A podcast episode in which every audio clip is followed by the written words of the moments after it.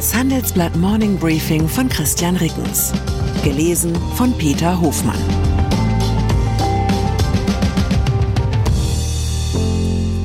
Guten Morgen allerseits. Heute ist Montag, der 4. September 2023. Und das sind unsere Themen. Rochade. Zelensky tauscht Verteidigungsminister aus. Reduzierung. BMW und Mercedes wollen E-Autos effizienter machen. Ranking. Die mächtigsten Aufsichtsräte der Republik. Nach einer kurzen Unterbrechung geht es gleich weiter. Bleiben Sie dran. Ich bin Dr. Falk Stierkart und leite ein medizinisches Versorgungszentrum in Erlangen. Der Job als niedergelassener Arzt ist nicht unattraktiv, aber er scheitert oft schon an der Wurzel.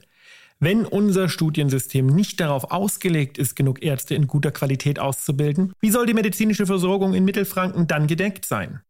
Die besondere Nähe der niedergelassenen Haus- und Fachärzte ist in Gefahr. Was die Gesundheitspolitik jetzt dringend ändern muss, erfahren Sie auf rettetdiepraxen.de. Politik. Demokratie ist eine feine Sache. Am 8. Oktober finden in Bayern Landtagswahlen statt. Bereits in wenigen Wochen also können die Wählerinnen und Wähler auch darüber abstimmen, was sie von Markus Söders Umgang mit der Flugblattaffäre halten hat da ein Ministerpräsident Maß und Mitte gewahrt im Umgang mit den Vorgängen, die bei aller Hässlichkeit und allen verbleibenden Fragezeichen eben auch schon 35 Jahre zurückliegen? Oder handelt es sich bei der am Sonntag verkündeten Entscheidung des CSU-Politikers, seinen Stellvertreter und Wirtschaftsminister Hubert Aiwanger im Amt zu belassen, um einen im Wortlaut Sieg der Populisten? So hat zumindest gestern der Spiegel seinen Leitartikel überschrieben. Wer zu letzterer Sichtweise neigt, für den gibt es auf dem Stimmzettel genug demokratische Alternativen zu CSU und Freien Wählern. Ich jedenfalls bin sehr gespannt auf die erste Wahlumfrage für Bayern, die nach Söders heutiger Entscheidung durchgeführt wird. Ukraine. Auch in der Ukraine ist die lang erwartete Entscheidung über eine wichtige Personalie gefallen. Präsident Volodymyr Zelensky entlässt Verteidigungsminister Oleksiy Resnikow.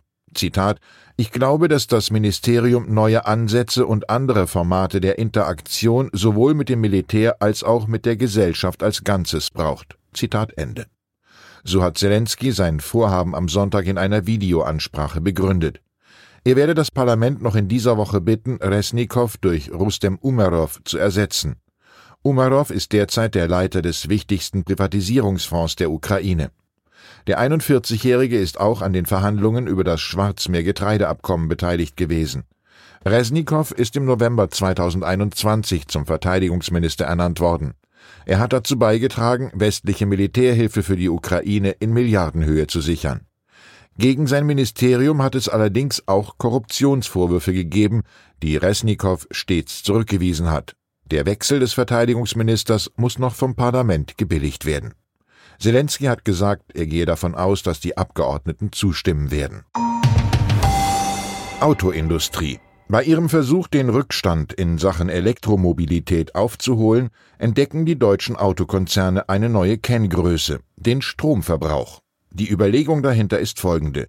Mehr Energieeffizienz erlaubt bei Elektroautos höhere Reichweiten bei kleineren Batterien und damit geringeren Baukosten.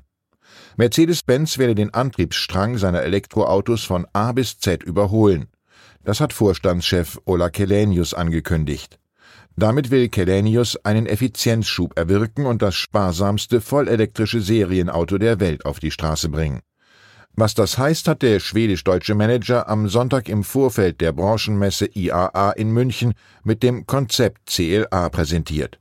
Das Fahrzeug soll bereits sehr nahe dran sein an jener Limousine, die Kunden ab 2025 kaufen können.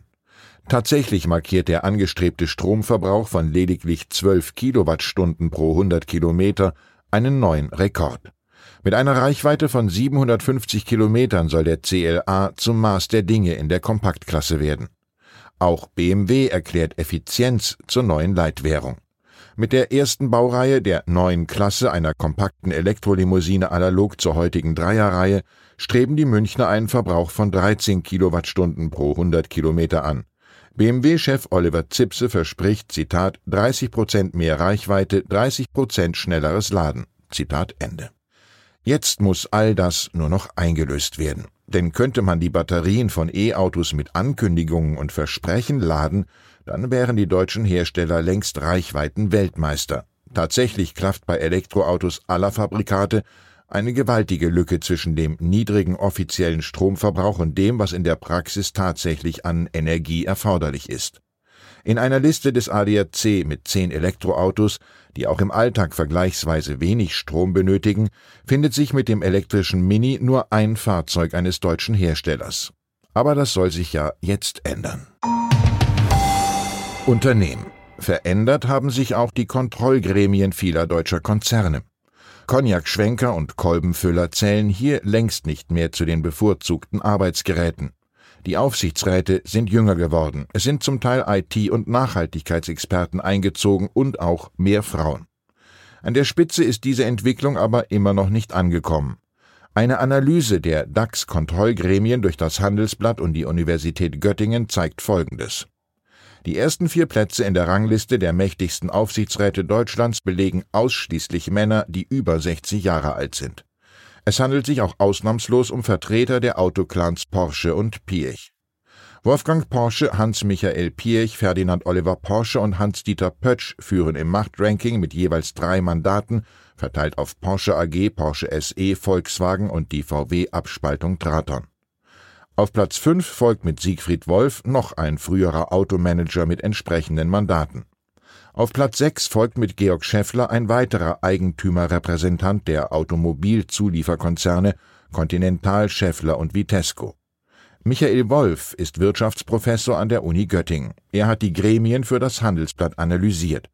Er kritisiert, Zitat, diese hohe Konzentration durch Familienrepräsentanten und Vertretern der deutschen Autoindustrie im DAX als sehr bedenklich. Zitat Ende. Filme. In den Aufsichtsräten mag die maskuline Macht intakt sein, in anderen Milieus bröckelt sie. Viel ist in den vergangenen Jahren geschrieben worden über die gesellschaftliche Abwertung von nicht akademischen männlich geprägten Berufen und die damit einhergehenden Identitätsprobleme speziell von weißen Männern. Sie tun sich oft schwer in der Welt der starken Frauen und fluiden Geschlechterrollen. An diesem Montag sind wir daher in Gedanken bei einem ehrlichen, schnauzbärtigen Handwerker aus Brooklyn, der sich nicht länger der Erkenntnis verweigern kann, seine Stellung im sozialen Gefüge ist ins Rutschen geraten.